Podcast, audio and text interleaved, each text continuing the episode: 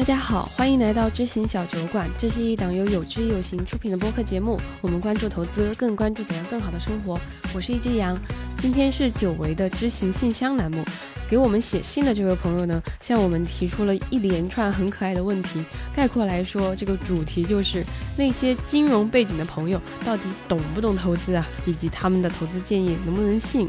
那为了更好的回答他这个问题呢，我就请来了两位纯金融背景的朋友来跟我一起回答。一位是小酒馆的新朋友 Kevin，一位是我们有知有行投研组的同事芒草。那我们先请 Kevin 介绍一下自己吧。呃，大家好，一只羊好，芒草好，非常高兴来到小酒馆做客。我自己现在目前我我是在一家金融机构就职嘛，现在是一家基金投顾的一个这块业务的一个负责人，所以也是会和零售这块或者说跟财富管理是有比较多的一些联系吧。所以对于大家这些问题，可能也一直会有关注。我自己也有公众号叫凯文投资茶馆，大家也欢迎有空来关注我。嗯，大家好，我是芒草。然后我现在是在有志有行的投研组做一名研究员。我之前是在一家集团公司做公司自有资金的一个股票投资，所以我其实也是刚刚从个股投资转向基金投资这个领域。希望今天有很多新的一些东西可以向两位朋友请教。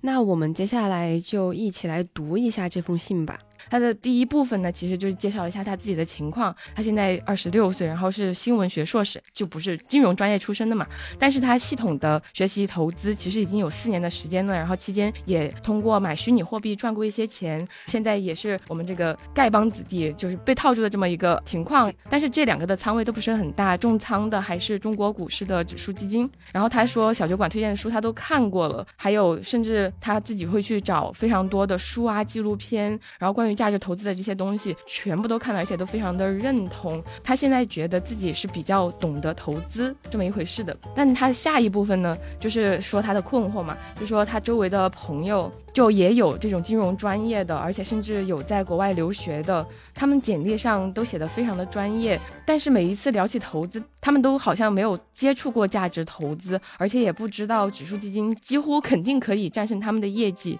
对于很多投资的概念也不是很明了。让他觉得最夸张的一次是他有一个朋友竟然说，现在最好的投资呢，就是你把钱装在自己包里面，投资肯定是要亏钱的。当时市场的温度已经来到五度了嘛，他当时都已经开始。三倍定投了，这件事情彻底激发了他给我们写信的这么一个冲动。他说：“那他们都是金融专业，甚至金融从业者，但好像不懂投资，只会做机械性的工作。他们到底在上学的时候学了什么？到底是这位朋友不懂投资，还是他的朋友不懂投资？所以就给我们写了这封信，希望我们可以探讨一下嘛。当然，他最后还特别可爱的补充了一句，他说：觉得长期来说，他的平均收益肯定会比这些专业人士更好。”那两位金融人士读完这封信，最大的感受是什么呢？嗯，其实我读完之后我还挺感动的。对，就因为我觉得这个人他应该是就发自内心的对投资其实是比较热爱的。就包括小酒馆推荐的书，他看完之后，他还会自己再找一些其他的一些关于投资的一些书籍去看。然后不停的去思考，他在投资这条路上，他和专业的投资人之间有什么样的差距什么的。而且就有一个点，我觉得他是跟普通投资者是不太一样的，就是他的整个逆向的感觉会非常好。就市场不好的时候，他能看到市场不好的时候会感觉特别开心，但绝大部分的投资者其实是会恐惧的。所以我觉得这是他很厉害的一个地方，跟甚至是跟绝大部分的一般的投资人是不太一样的地方。就是最大的一个感受啊，就是我觉得这位同学对于金融行业的从业人员都给了一个非常高的预期，就有点诚惶诚恐。因为就好像给我的一个感受就是，好像外国人看中国人，觉得每一个中国人都是会功夫，这是给我一样的一个感觉。就好像现在看所有的金融从业人员，他们都懂投资，但是金融这个行业它其实很大的嘛。你从最大的角度来说，你就包括银行、证券、嗯保险，对吧？然后包括可能还有信托。那你就算证券在里面向下。它可能还有做投资银行的，做资产管理的，然后做财富管理的，啊。那其实不同的业务线下面，其实每一个工种其实它的细分是非常非常多的。那真正做投资的人，在整个行业里其实又是凤毛麟角的。所以不要觉得说做金融从业的他就一定是做投资，他其实这两者有非常大的一个鸿沟。所以我觉得就是一个可能是是大家对我们的一个刻板印象吧，其实是是这个问题。就好像说我们其实我自己是做财富管理的，我们很多时间其实并不是只是在看市场，我们还是在看客户的一个反馈，到底客户要什么，客户的担心是什么。对，比如说我们有就有行也是这样，有我这样收集大家的投资困惑，然后找专家请教，然后制作这些节目的，也有像芒草这样非常专业的同事，他在研究投资。对，其实就我对金融行业，其实我之前在求职的时候，我自己会有一个分类，就有两个维度的分类，一个分类是一级市场和二级市场。二级就是相当于我们看到的一些股票啊、债券，一级就是你可以简单理解为还没有上市之前的都叫一级。然后另外一个维度的分类就是买方和卖方。买方就是相当于你自己手上是有一笔钱的，可能这个钱是你自己的钱，也有可能是客户给你的钱，然后你需要拿这笔钱拿去投资。卖方就是他自己手上是没有钱的，他是给买方去提供一些投资服务。而二级的买方就是我们大家知道的基金经理、研究员，这都属于二级的买方。但卖方的话，其实他们是没有真正参与到这个投资的，他们是给投资做一个数据服务啊、研究服务这一类的。对，你可以这么理解。其实我们经常听到的卖方、买方，它分别指的是买信息和卖信息的机构。手里有钱的买方，他才是真正在投资的人嘛，所以他才需要买信息。那你们二位也都是专业的金融背景出身的嘛？在你们正式从业之前，就是在学校里面，你们都在学什么？我是当时学的金融学。就其实现在很多的特别优秀的基金公司，其实他们在招聘研究员的时候。其实都已经不太愿意招聘商科背景出身的人，就经常大家以前嘲笑商科，就商科是最无用的一个专业。对，虽然我自己也是商科背景出身的，就我确实在求职当中也面面临很多问题。就很多基金公司，他们内部其实都有明文规定，就是我们必须要求招理工科背景的人，他们才可以来当研究员。那金融学专业背景出身人，要么你去研究债券，要么去研究宏观，对，要么去做一些其他的一些领域。所以很多时候在做行业研究的时候，其实很多时候金融学专业的人反而是被歧视的。对，就这个其实是一个宏观和微观层面的一个不一样。因为就像我们我自己学的是经济学嘛，那经济学它整体上虽然也有宏观经济学、微观经济学，但它更多的是一个自上而下的一个视角。就看整个经济的流动性到底是从哪里来的，钱到底是从央妈这边放出来，然后到企业，然后它是有这么怎么样的一个经济的一个循环，GDP 是怎么构成的，它是有哪三驾马车，就这些东西其实都是自上而下怎么去看整个经济的构成，它的血液、它的肌肉到底是什么。但是我们实际上做投资，特别是像公募这边做投资，它更多的是自下而上，就这家公司到底好不好，对吧？它的治理结构有没有问题，它的现金流有没有问题，就是它的这个。产品是否能够受到客户的认可啊？这也是为什么刚刚芒草提到说，很多基金公司他最后还很愿意要理工科的人。我打个比方说，就是特别是医药的研究员，他们会非常喜欢去找就本科是学医的或者学药的人，因为这个东西其实还是有很高的专业的门槛，就是你也不知道到底这个药好不好，但是你学过这个东西，其实你就相对就会明白，就是你也能找到很多朋友，很多圈子里的人能告诉你这个药到底有没有效。其实这是知道，但是你这个事儿，如果你单纯学的是宏观经济学、学金融学，是没有人能告诉你这个药到底好不好。所以，就你做投资，其实更多的是一个微观视角。但是你你学的金融学的东西，它可能更偏向于是个宏观视角，它两者之间其实是有个非常大的一个不同的地方。所以这么听起来，其实虽然说你们学的都是金融专业嘛，这种专业人士，但其实不管是在求职，或者是甚至是在自己在做投资的时候，也有相对的劣势存在，是吧？因为我们更多的问题就是我们能听过很多大道理，但是仍然过不好这一生。是。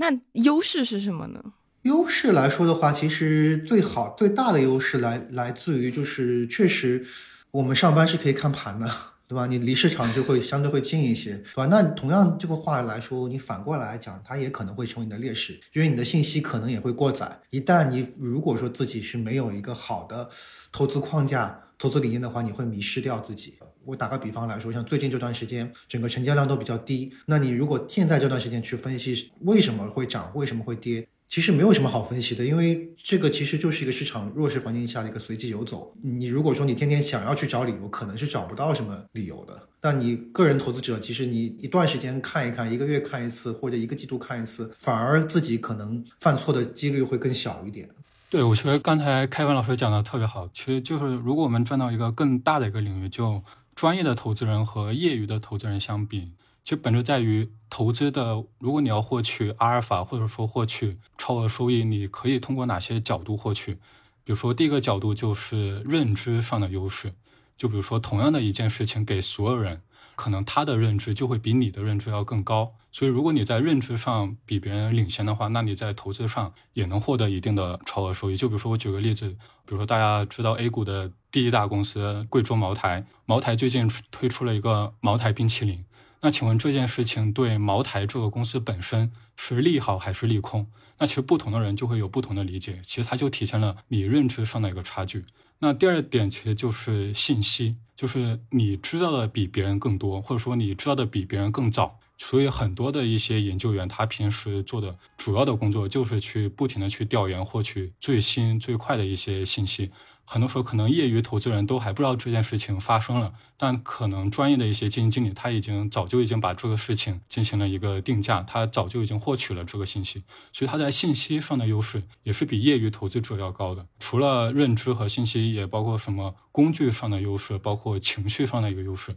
但情绪的话，其实业余和专业的投资人，他们之间可能说就是业余的投资人可以赶上专业的投资人，就是在情绪的一个优势上面。就比如说，可能专业的投资人他们过于的抱团，或者说过于的一个情绪的一致性，那这时候业余的投资人他就可以跳出这个情绪的一个洪流，他可以做一个反向的一个思考，所以这是他的一个优势。也像刚才开文老师讲的，就专业投资人他最大的优势就是他的一个信息优势，那他最大的劣势其实也在于这个信息，就他每天所能接触到的信息太多了，导致他相当于一件事情，它背后可能有十个主要矛盾。那它到底哪一个矛盾才是最主要的？可能十个点里面有五个点是驱动这个公司往上走，有五个点是驱动这个公司往下走。那他面对这么多的信息，其实有很多时候他是没办法去抓住其中的一些主要矛盾。所以这个也是专业投资人很多时候就信息过载环境下它的一个劣势所在。对，所以这个事情其实整个金融行业，它我们就是单单说专门做投资这一块，其实是非常非常。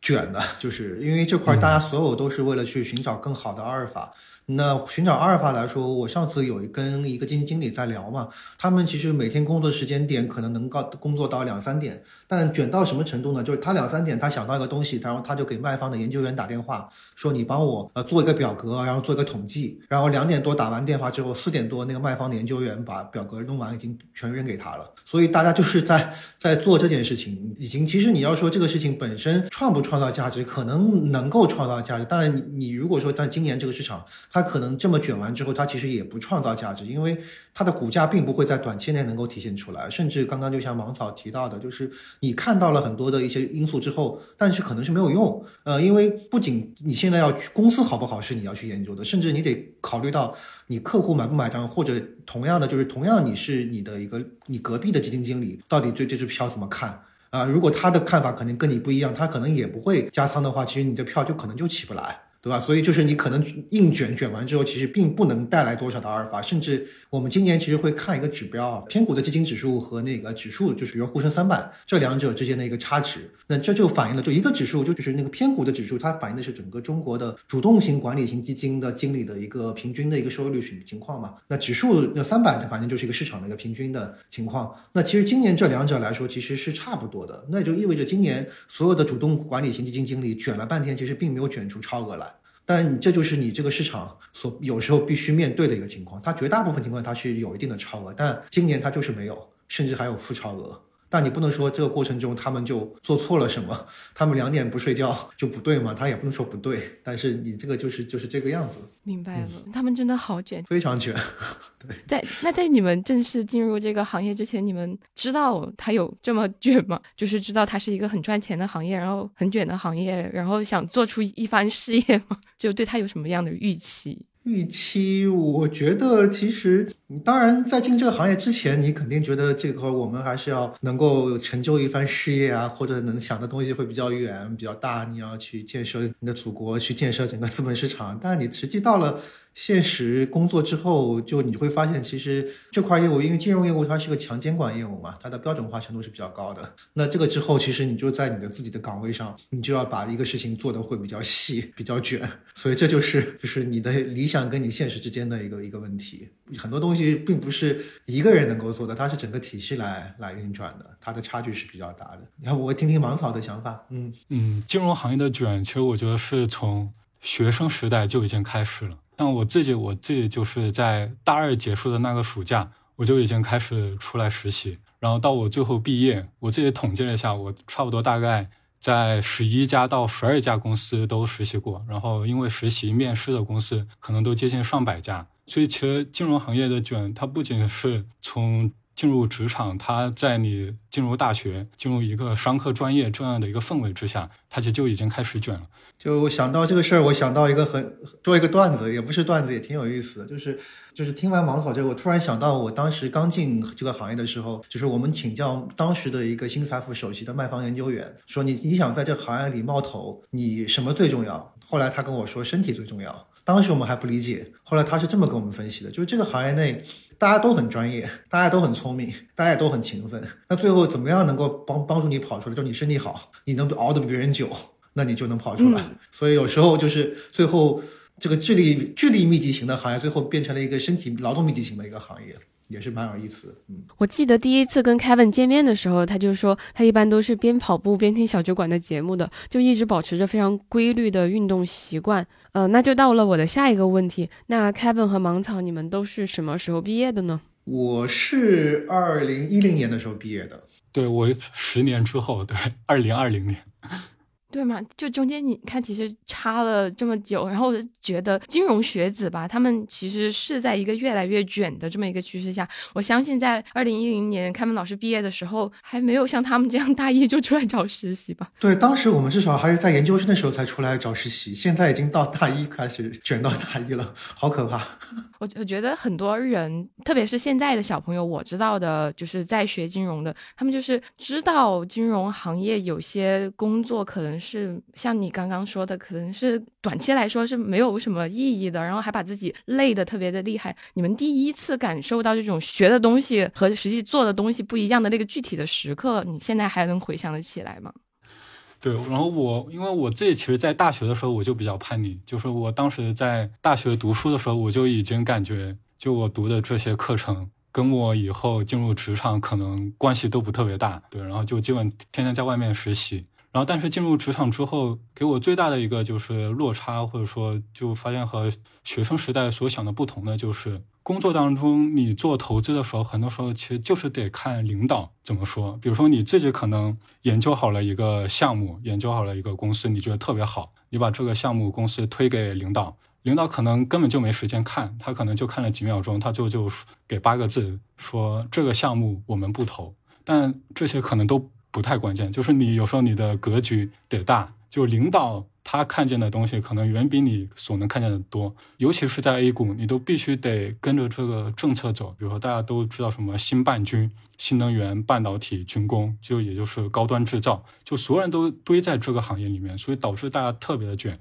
你必须要获得一些更超额的一些信息，你必须要知道的比别人更快。所以很多时候就是，比如说我在半夜两点。我这个就把这个问题提出来，然后我第二天可能就可以及时的下单什么的，导致这个行业就是它的边际收益越来越低，所以这也是我当时可能进入职场之后跟学生时代所面临的一个比较大的一个落差吧。因为芒草这边它本身还是跟投资更相关一些，然后我其实这十几年来。基本上还是都是在财富管理行业在做，然后其实跟投资你说相关吧，也相关。但你说其实我们也不是直接在做投资，所以我第一次感受到学和做的最大的一个差距。其实我在学校里我也是比较卷的，就是其实能把能考的试啊，这种各种各样的证啊，其实也都考完了，也自己想做投资。然后当时进了那家券商来说，也是做的是一个分析师的一个岗位。但是你工作的其实主要的工作，后来发现前两年甚至前三年就只干两件事儿，第一件事儿就是。做会议记录，做会议纪要，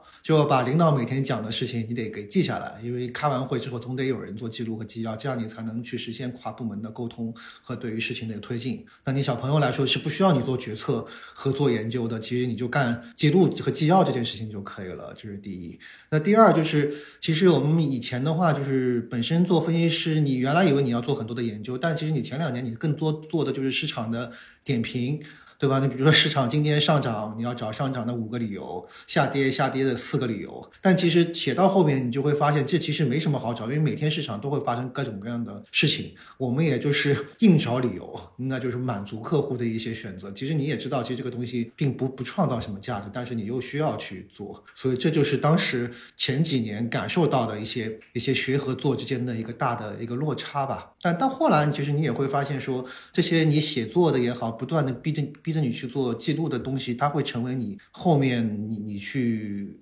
往进一步往前走、往前去探索的一些宝藏和财富。但是这是后话了。啊，对我插一嘴，对我觉得凯文老师讲的这个特别的真实。金融行业里面，尤其做投资，它最大的一个问题就是，很多时候他喜欢强行归因，因为投资变成了你的一个本职工作，导致你必须要做一点什么来证明你这个工作的存在的理由。比如说今天市场涨了，你就必须得提出一些上涨的理由；这个市场下跌了，你又必须得提一些下跌的理由。所以很多时候，金融投资即使到了现在，即使对于一些特别顶级的一些明星基金经理，其实他们私底下对研究员，其实都还会再问一些这样的一些问题。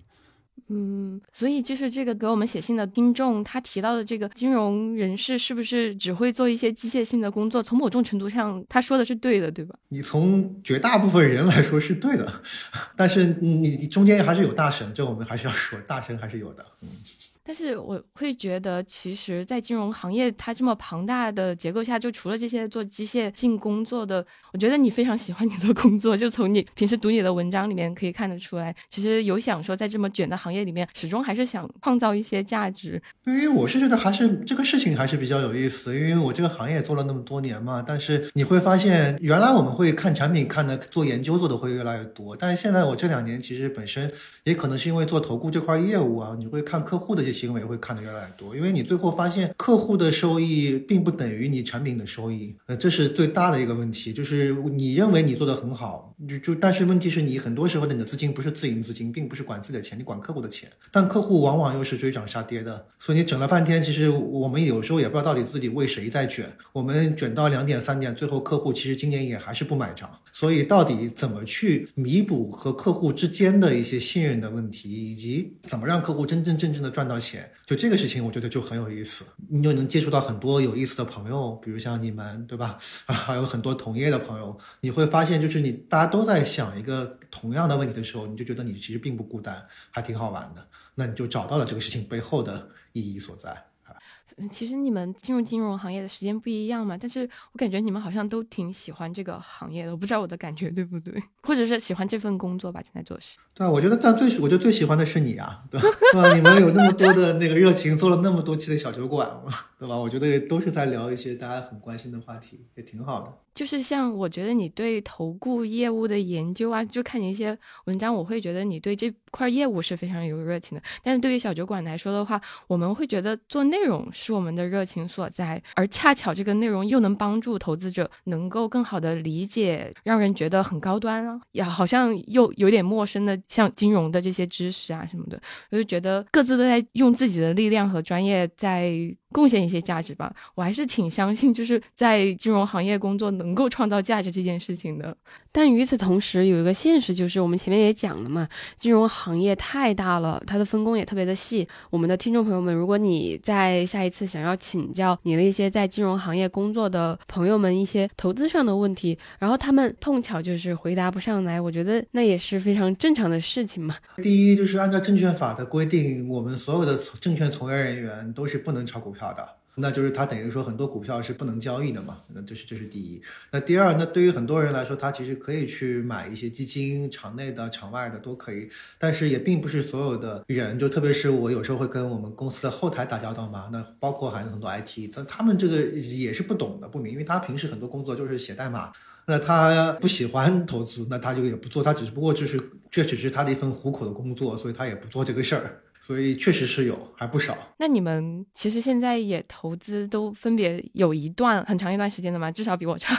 那你们刚刚接触投资的时候，比起现在的话，你们会觉得最大的差异是什么？我先说吧，因为我可能投资时间相对长一点，也不是投资时间长一点，可能入的坑时间长一点。我的投资其实现在其实已经越来越怂了，就很多东西我的框架已经偏向于配置的框架和那个持有的框架会多一些。但是原来其实有经历过几个大的阶段吧。其实最早我当时在零七，我一零年的时候是毕业嘛入行，然后其实零七年的时候已经在基金公司实习了。就那个时候，如果大家有印象，那个时候其实是一波牛市。然后那时候我在基金公司看的基金经理。哇，那时候也是一样造神，哎，非常好，就一波下来之后亏了好多钱，就是当时第一波的初体验投资的。然后后面到了工作的时候，就是当时觉得说，哎呀，这个基金经理不行，那还是自己做吧。所以有段时间跟着市场的节奏，我们通过那个 ETF 也好，做轮动，其实包括做动量的一些策略，其实我自己也做了好多，包括一四年做什么分级基金啊，这些东西都有。但实际你随着你的工作经历越来越越丰富，投资经验越来越丰富之后，你会发现这些事情。你要么你没有时间去做这件事情，要么很多策略本身也会被证伪掉。所以现在，我现在就是我们做的东西就偏向于配置，就选一些我觉得比较认可的一些基金经理，然后做一些均衡的配置就 OK 了。然后我的预期也会越来越低，只要每年跟市场有一个相对的锚定，然后有一点点的小的超额，我觉得就很好。所以也是，也是，也是理念的变化，也是心态的变化。哎，芒草。在学校的时候，会不会就是我刻板印象中的这种金融专业学生呢，就是觉得自己哇，我我知道怎么投资了，哎，我就冲，然后就比较激进，这样也不会说一定要拿自己长期不用的钱去投资，这样。嗯，对。其实我刚才听了凯文老师，我如果我讲我自己以前的投资经历，我还挺这个害羞的，对，因为我跟小杨讲的一样，我在上学的时候就开始投资，然后基本上总结一个字，其实就是赌。我上学的时候，应该乐视网、暴风影音这些都炒过，然后后面也开始炒数字货币。然后我应该经历跟很多人很多的一些特别的典型，就是首先你呃看了一些网络的一些营销文章，看了一些流量号的一些文章，然后比如说呃看准了一家公司，觉得它特别好。然后你又想啊，我到底是投百分之一百的钱进去，还是投百分之五十的钱进去，还是投百分之二十？后来你又想啊，好像有一些投资大神说过，cash is trash，现金都是垃圾，只有股权才是最好的。所以你直接就百分之百所有的钱 all in 到了这个公司里面，然后突然这个公司因为各种你不知道的一些突发利空，结果一个暴跌，可能一下子你没留神，它就已经跌了百分之三十，跌了百分之四十。然后这个时候你再想。靠它，然后再稳稳的把这个本金给收回来，已经很难了。所以这个时候，你的动作就开始完全变形，然后你就开始接触了杠杆交易。我就当时就是在读书期间，第一笔投资损失掉了我很多本金之后，我就开始做杠杆。然后做杠杆交易，你一旦接触了杠杆交易之后，其实你就很难再你你就回不去了，回不去了。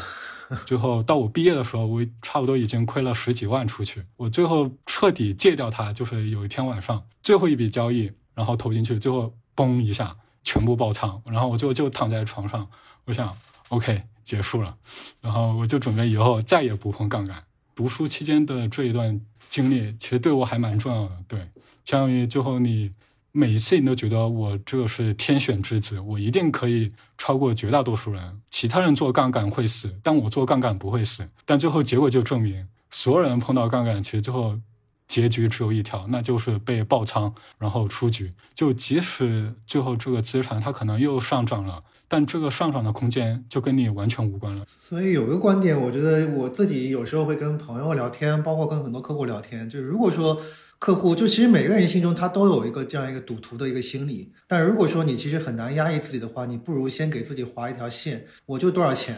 呃我这这辈子就赌完拉倒，对吧？完了之后咱们就好好做人，好好做投资。那你否则你这个线如果心里过不去的话，你总你到你的人生后半段，如果再出现这种事情，你反而可能会亏的就没法接受。但你前面说说实话，就是人工作的前几年，这些钱就算全亏了，对我们整个一生其实也不会有太大的影响。但是你这个教训可能就会就是就已经学到了，这个其实是会更重要的一件事情。对对，就是如果你一定要犯错的话，那尽量尽早犯错，早一点。对，让这个教训不要过于无法弥补。所以我比较庆幸我在读书期间我就已经犯下了一个这样一个巨大的一个错误。然后就是在未来的这些年里面走上这么一个越投越怂的道路。对我现在的准则就是所有的杠杆我一概不碰。对，所以这也这也是为什么，就是后来我读到了那个查尔斯·阿利斯那本，就是那个赢得输家的游戏嘛，哇，就觉得我说的真好，说到我的心坎里去了。你干嘛做那么多事情？你可能也做不对，你只要少做做错的事情就行了。嗯，对。其实我们对于比如金融的科普啊，在这里也做的差不多了嘛。然后我们也从自己的这个经历出发，聊了一下怎么做投资。那我觉得可以在最后回答一下这个听众的问题了，就是他这样半路出家的普通投资者，能打败像你们这样的金融专业出身的人吗？我觉得可以呀，因为其实像金融行业也好，或者如果我们简简单就是以资产管理这件事情来说，特别是像公募行业，它有很多的东西，它是有一些硬性的要求的，比如说它它有分散度的要求，对吧？然后它有一些短期考核的要求，它还有一些，比如说你买了一些票不能太太偏、太太太小的一些要求。但是对于个人投资者来说，你其实可以做一定的更集中持股，然后你可以做一些更长期的一些安排。对吧？然后你也更喜欢某一些票，然后你也可以更拿得更久。那这些其实都会可以成为你的阿尔法的来源，但你得知道哪些可能是你能够成为阿尔法的来源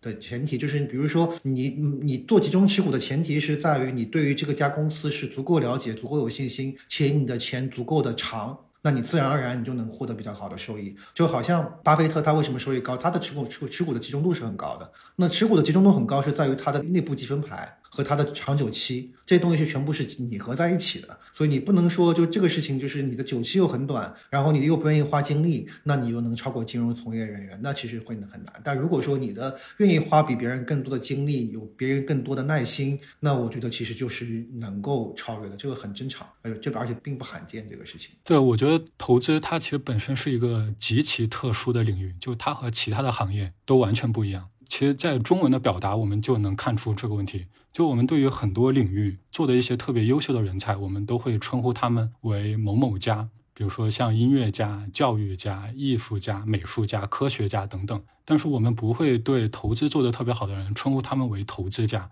我们往往称呼他们为股神。就比如说，我们会称呼巴菲特、芒格为股神，就我们会给他们冠以一个神的一个名号。就因为我们对这个投资这个行业有太多的误解。或者说觉得这个行业过于的神秘，或者说离金钱太近，导致有太多的一些虚幻的一些想象，所以我们不认为这个行业存在一些科学的一些投资准则，一些合理的一些投资方法，可以让普通人就可以掌握，并且最后在投资的收益上，并不会落后于这些专业的投资人。其实，在投资行业里面，还有一个比较关键的点，就是你往往不是越努力就会有越好的结果。就可能在其他的行业，你特别的努力，你什么一万个小时定律，你就就一定能大概率取得一个好的结果。但是在投资行业，它完全不是这样。就比如说像刚才我们讲的，现在的行业特别的卷，基金经理、研究员每天都在做什么景气度投资、边际定价。比如说我每周都要跟踪这个光伏、这个新能源、这个白酒它最新的这个价格和销量的一些数据。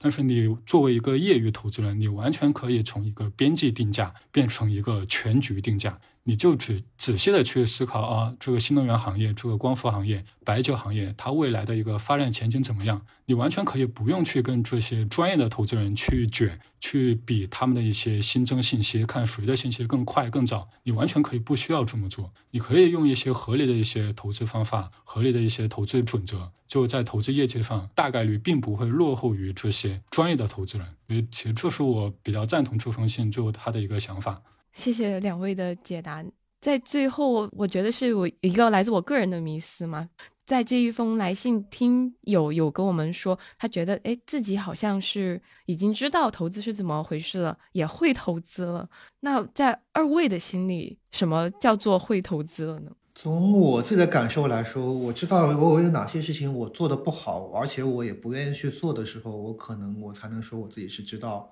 投资了，我只能知道的就是说，我能知道我能做好哪些事儿，我就把我能做好的事情做好。哪些事情不是我的优势，我就没必要做，或者我雇个别人来做。就行了。所以这是我对投资的理解，这也是就越来越怂的一个一个背后的一个原因吧。我也非常赞同这一点，这也是小酒馆经常在跟大家说的嘛，就是就普通投资人，如果你真的觉得这个事儿很麻烦，那你能够找到你信任的人、专业的人帮你做这件事情，我觉得这也是一种会投资的体现。对，就好像现在我还是自己自己主动做投资会越来越少嘛。我比如说现在这些基金经理已经那么卷了，他就凌凌晨两点还不睡觉，还还得找人来做表这件事儿。那我觉得这样的人我找出来，我把钱给他管就行了嘛。我干嘛还要自己搞到凌晨两点不睡觉呢？对吧？我也没有这个必要，我还得有其他的工作要做要做嘛。但你得相信世界是可以分工的。有些事情我觉得是可以做得到的，比如说，我觉得现在的温度是比较低的，那我们就多做一点布局，多做一些研究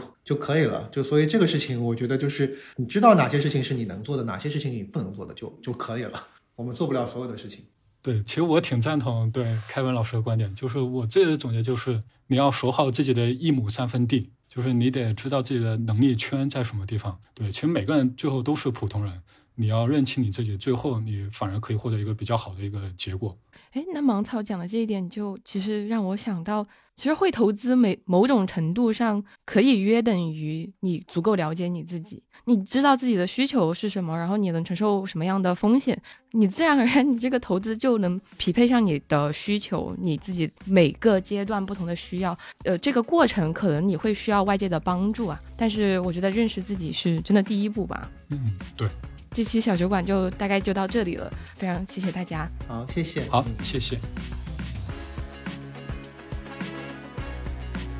非常感谢你收听到这里。如果你以后也像就是给我们写信的这位没有注明名字的朋友一样，嗯，有一些具体的投资上的困惑，非常欢迎你给我们小酒馆写信，呃，我们会尽力的回答。我们的邮箱地址呢是 allinthebeer@gmail.com，呃，它的这个具体的拼法我会把它放在每一期的这个播客详情页里面，大家随时都可以找得到。那如果你想要学习投资的话，我非常推荐你下载我们的 app 有知有行，上面的投资第一课是非常多人上过，然后都觉得好的一个投资入门的课程，呃，而且是完全免费的。如果其实你已经通过听知行小酒馆的节目对投资有了一定的了解，然后想迈出第一步的话，我觉得可以去同样是看一下有知有行 App 里的长钱账户，这是我们整个团队结合过去这么多年的经验打造出来的一款基金投顾产品，